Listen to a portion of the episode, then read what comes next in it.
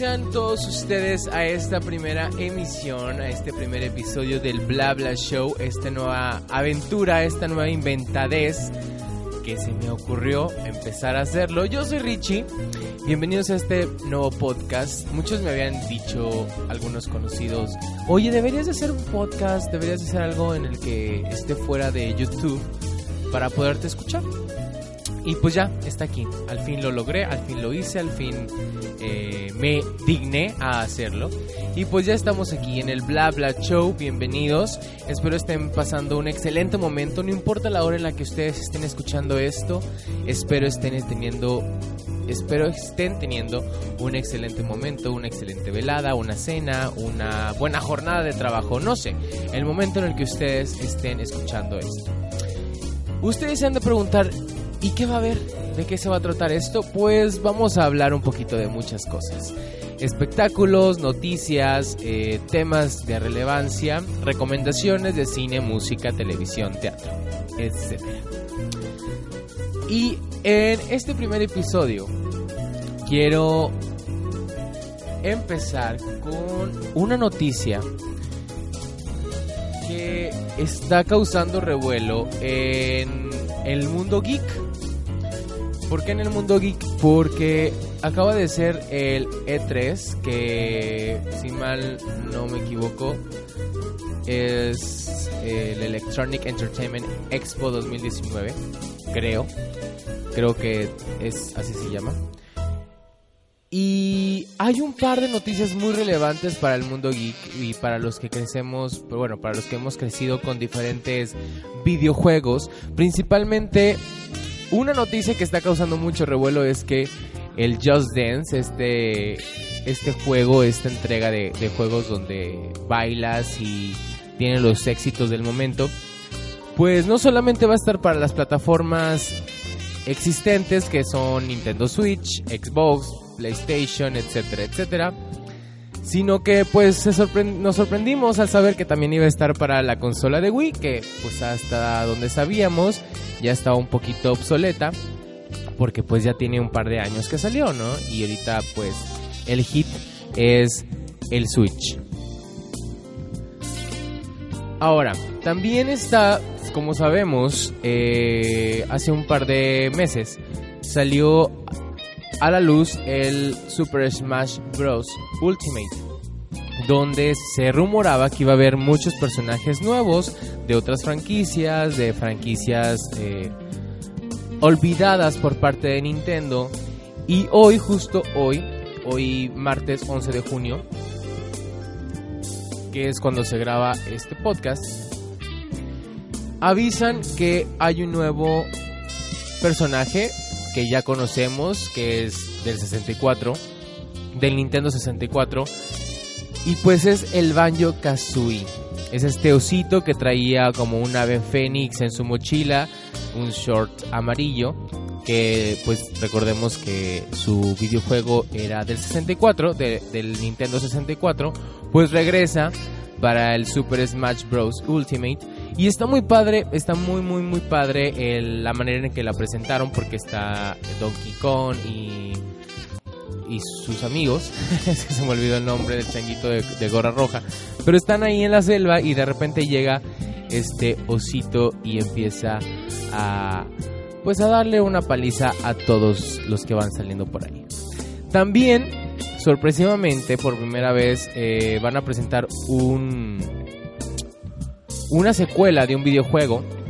Digo, sabemos que muchos videojuegos tienen continuación o tienen precuelas, pero no oficiales, ¿no? Sabemos que se, que se narran dentro del mismo universo, pero no, no era tan oficial. Y es que, pues ahora nos dan la noticia que se está trabajando en una secuela directa de Legend of Zelda, Breath of the Wild, y pues eso sorprende, ¿no? Sorprende mucho, obviamente, eh, a todos los fanáticos de esta franquicia que es la leyenda de Zelda. Los tienen con la cabeza explotada, los tienen pues anonadados. Y además también acaban de, anunciar que Animal Crossing eh, ya sale para Nintendo Switch como New Horizons, nuevos horizontes. Además, pues ya sabíamos que iba a salir eh, otra versión de Zelda que es Link's Awakening.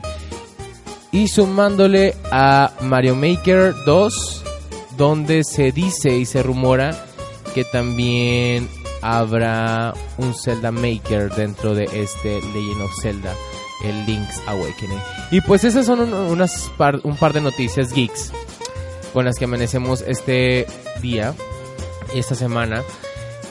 Y sumándole a esto, que a lo mejor no es tan geek, pero puede interesarles, también Disney, Estudios Disney, ha lanzado un nuevo tráiler de Frozen 2, donde podemos ver a Elsa, pues, platicando con los trolls, diciéndole que pues sus poderes son más grandes. No, no son más grandes, sino que sus poderes, se esperan que sus poderes sean tan grandes como para vencer algo que se viene y hay que cruzar por un bosque encantado. Entonces habrá que ver, habrá que ver qué pasa con esta nueva entrega de Disney. Que yo creo que ahorita Disney anda un poco flojonón, ¿eh? Anda un poco flojonón, no nos ha entregado películas nuevas, solamente son remakes y son secuelas. En el caso de Disney Pixar, por ejemplo, pues tenemos a Toy Story 4, que ya también viene en un par de semanas, y ahora con Frozen 2, ¿no? y los remakes que está haciendo de los live action. Viene el Rey León. Entonces habrá que ver, habrá que ver si ya, ya Disney, Studios Disney se digna a crear algo nuevo porque ya, o sea, está solamente, creo que ahorita está exprimiendo sus franquicias, ¿no? Y bueno, ya paramos con, esto, con estas par de noticias, creo que era algo de interés en lo personal y creo que les va a gustar a los que me estén escuchando este tipo de noticias geeks y de cine, de Disney principalmente. Y bueno, ahora el tema principal de este podcast, como ustedes ya vieron el título, es la televisión inclusiva o los personajes LGBT inclusivos. Sabemos que el mes de junio es el mes del Pride, el mes del orgullo LGBT, y esto se debe a que el 28 de junio del 69, si mal no recuerdo, si no me falla la memoria, lo de Stonewall, pues empiezan estos disturbios, entonces se toma el mes de junio como el mes del orgullo, ¿no? Los disturbios de Stonewall, a partir de ahí, pues empieza el mes de junio como el mes del orgullo y este año se cumplen 50 años. En redes sociales ha, causado mucho ruido que se llame el mes del orgullo y el orgullo LGBT, el orgullo gay, bla, bla, bla. Tanto ruido ha causado que los heterosexuales dicen, ¿y por qué, por qué ellos tienen un mes del orgullo y una bandera y una marcha y nosotros no? Sumándole a esto, se están quejando en redes sociales que en series de televisión, en películas, en series del, de streaming como Netflix, Hulu, etc., pues hay muchos personajes LGBT. Y la realidad es que no hay muchos personajes LGBT, son los personajes necesarios. Y otra realidad es que siempre han existido personajes LGBT en la televisión, en las series, en las películas, etc.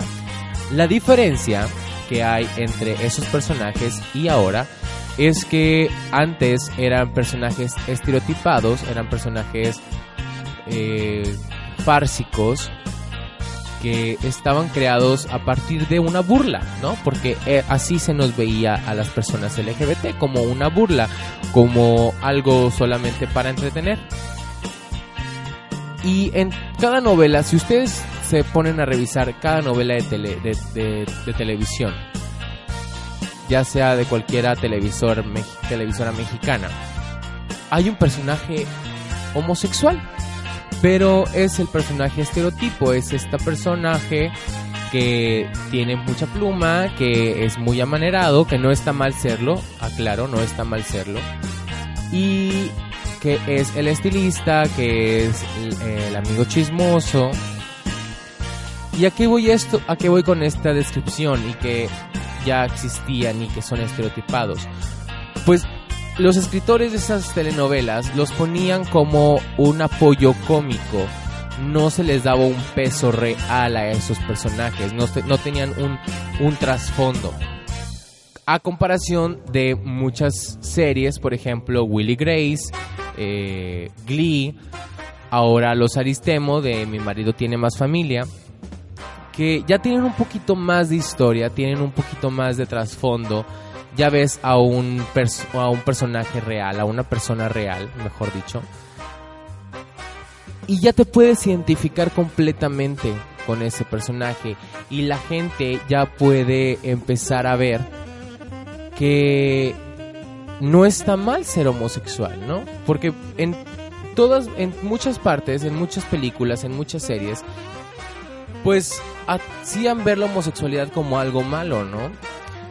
Y no es así. Afortunadamente en los últimos años, al menos ya en la televisión mexicana, ya se está dando un poquito más de visibilidad a las personas LGBT, a personajes LGBT.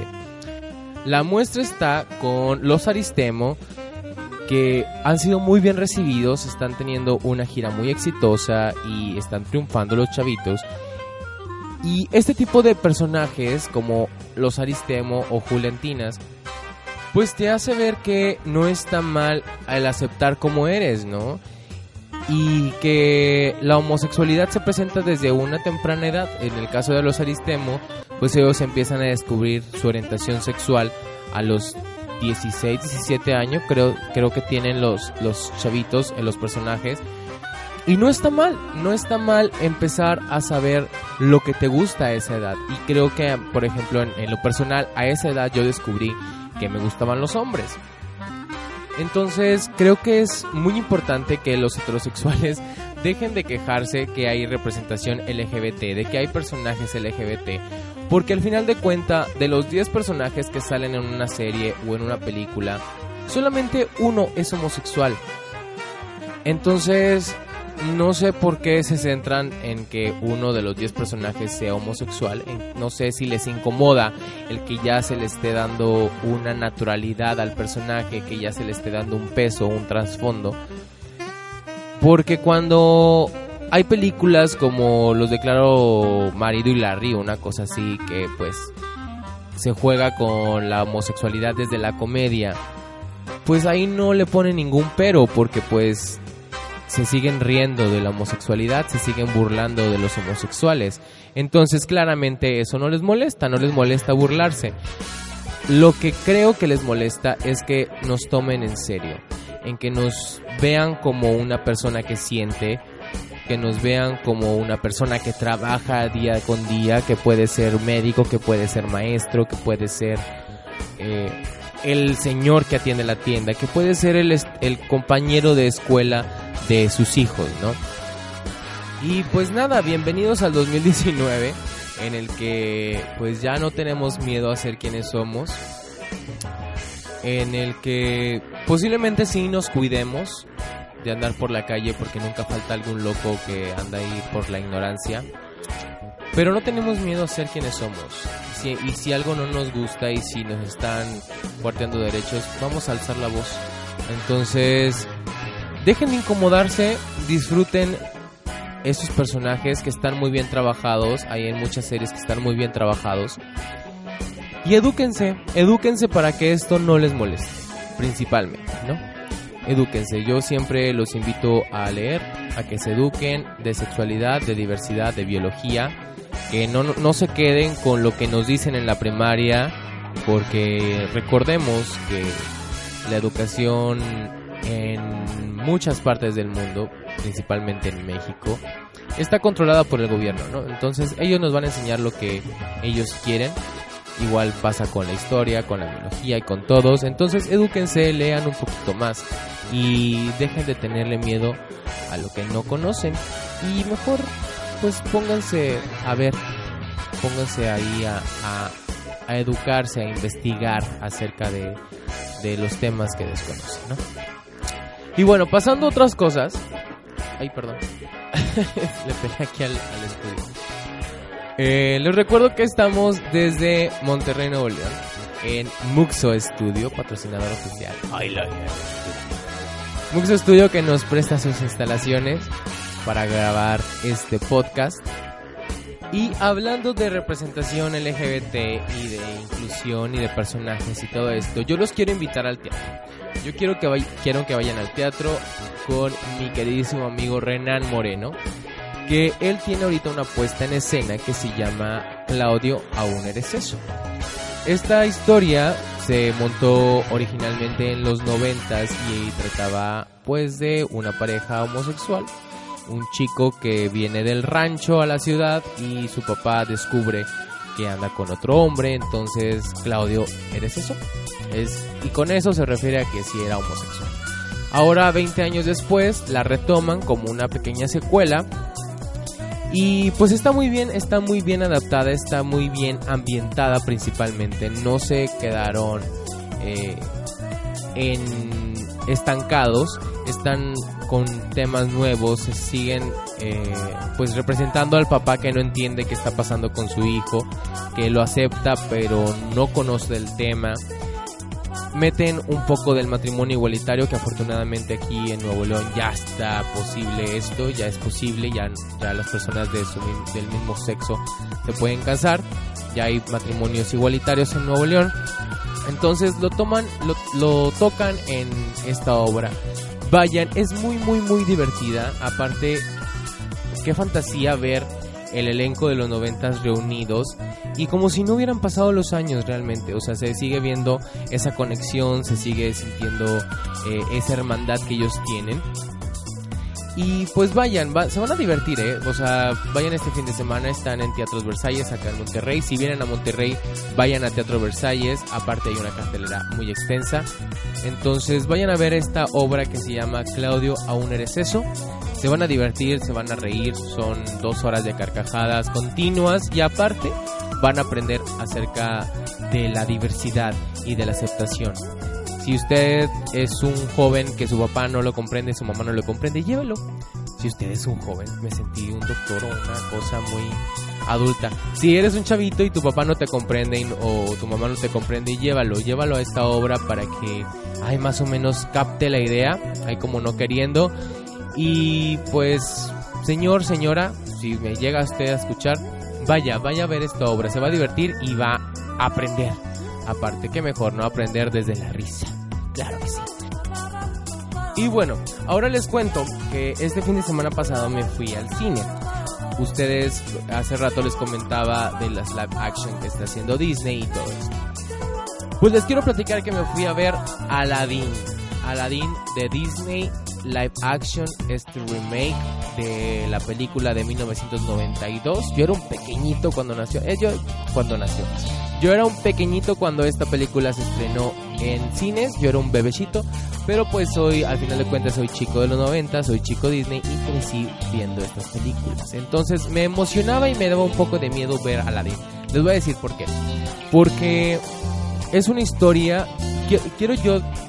Puedo asegurar yo que las películas de los 90 de Disney son, podría decir que las mejores y son las más emblemáticas de Disney, ¿no? Son las, o sea, esas son clásicas porque son clásicas y porque todo el mundo las conoce o no sé qué está pasando, pero siento que son a cierto punto las mejores películas de Disney de los 90, que es Hércules, La Sirenita, bueno, La Sirenita es más como los 80, pero Hércules, eh, El Rey León, Aladdin, son varias, son varias que todos conocemos y que pues nos llegan y que disfrutamos y que cantamos sus canciones, ¿no?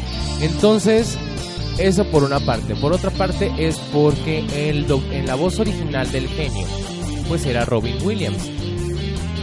Y este, este actorazo, porque era un actorazo, hizo una maravilla con el personaje del genio. Entonces, al ver a, a Will Smith yo decía, ¿qué va a pasar? ¿Qué va a pasar con el genio? Porque sabemos que Will Smith es muy bueno haciendo comedia, es muy bueno rapeando, es muy bueno cantando.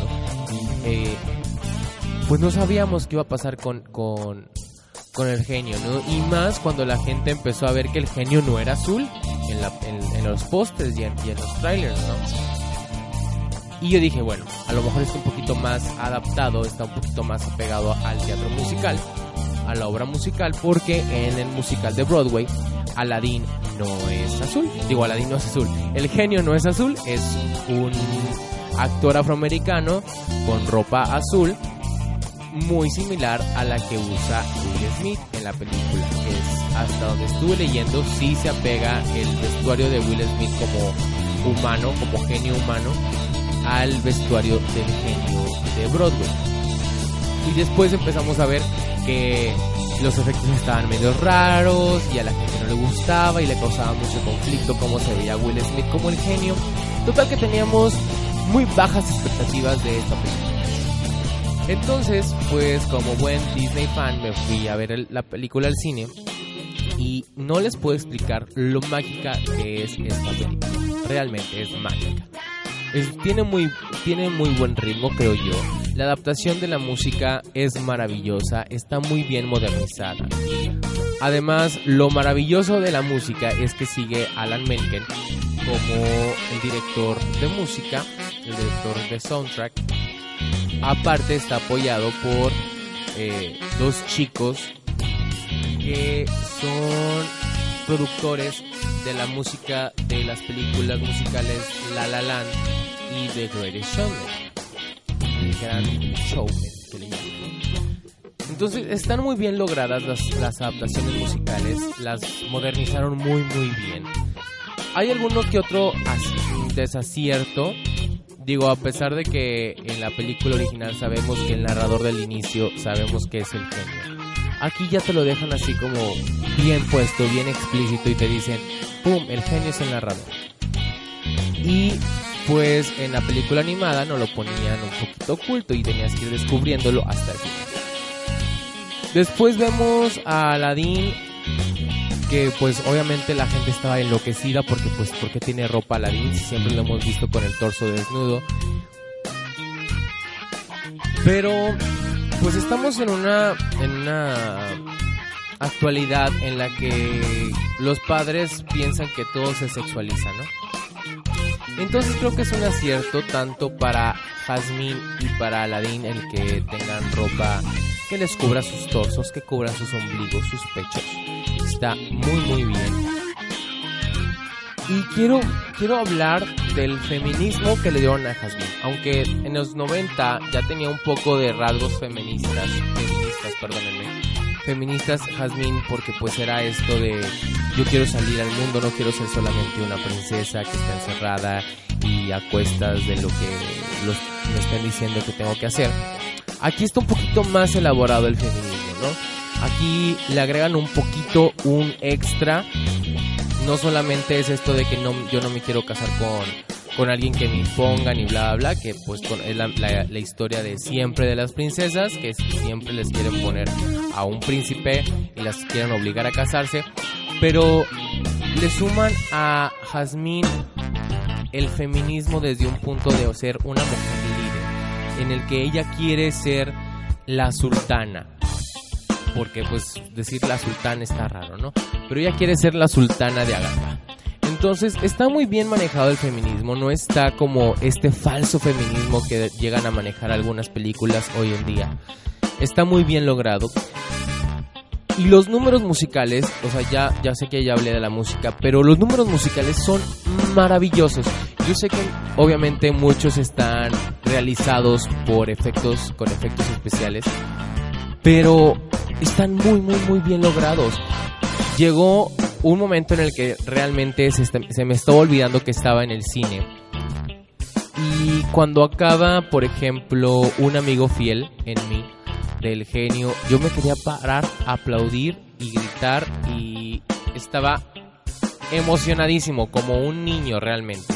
Volví a vivir esa sensación de ir al cine y ver una película animada. Porque está muy bien logrado, está muy bien logrado los números musicales, como una persona que le gusta el teatro musical. Está maravillosa. Todos los números musicales están muy bien. Están muy ágiles. Por ejemplo, la escena de persecución de Aladdin con, con la primera canción después del opening es maravillosa y te da esta sensación de que hay una persecución que este chico tiene que escapar y, y no estás ahí emocionado si, porque no sabes si lo van a atrapar o no, aunque ya sabes que no lo atrapan, ¿no? Entonces está muy muy bien lograda esta película. Vayan a verla, vayan a verla al cine. Eh, vayan a disfrutarla. Si pueden en inglés está maravillosa. En español también lo está. En español tiene como Aladdin la voz la hace Jerry Velázquez, que es un excelente actor y un excelente cantante. Y la voz del genio es Arturo Mercado Jr., que es la voz de Mickey. Para que ahí se den cuenta de quién es, ¿no? La voz de Mickey es quien hace la voz del genio.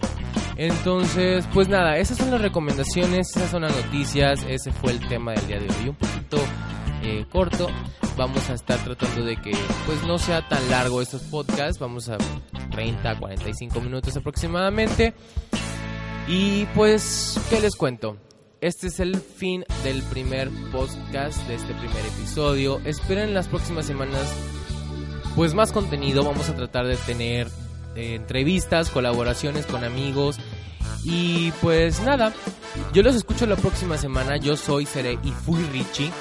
Síganme en mis redes sociales para estar en contacto con ustedes y estar ahí compartiendo puntos y debatiendo y todo. Me encuentran en Instagram, Facebook, Twitter, YouTube y Spotify como Richie, R-I-Z-S-H-I. Se lo repito, R-I-Z-S-H-I para que me sigan y estemos en contacto, estemos platicando, me estén ahí mandando cosillas, ¿no? Mándenme el pack si quieren. Siempre y cuando sea con consentimiento de las dos personas y no sea un pack eh, que no sea de ustedes, porque eso no está bien, chicos. No anden difundiendo fotos que no son de ustedes. Y pues que siempre sea con el consentimiento de las dos personas. Yo soy Richie y pues me despido no sin antes dejarlos con una cápsula informativa patrocinada por Muxo Studio. Estas cápsulas se las voy a estar dejando al final de cada episodio.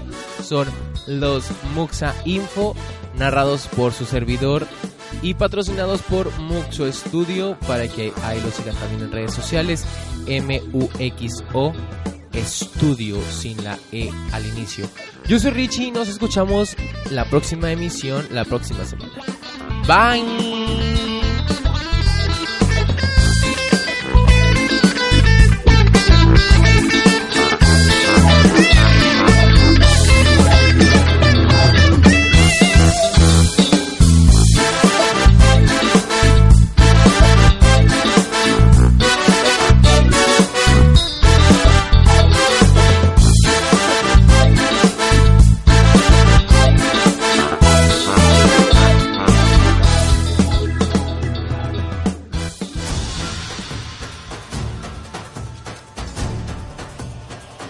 La nueva versión de Aladdin de Disney ya está por estrenarse, y aquí te contamos sobre su soundtrack. Los encargados de darle vida a la música y canciones de la versión Black Action de este clásico de Disney son Ben Pasek y Justin Paul, quienes también son compositores de La La Land y The Greatest Showman. Pasek y Paul en conjunto de Alan Menken, compositor de la versión de 1992, han trabajado en la banda sonora de la nueva versión, y es así como se han puesto manos a la obra para crear nuevos temas. Pero que no cunde el pánico, las canciones más memorables como Un Mundo Ideal y Un Amigo Fiel en mí, solo por mencionar algunas, seguirán dentro de la trama, pues son de las más aclamadas. Según en una entrevista que dieron para la revista Variety, los compositores están respetando las melodías más icónicas y clásicas, pero dándoles un giro más fresco. Además de confesar que se enfrentaron a un reto al componer nuevos temas para el soundtrack de la memorable película.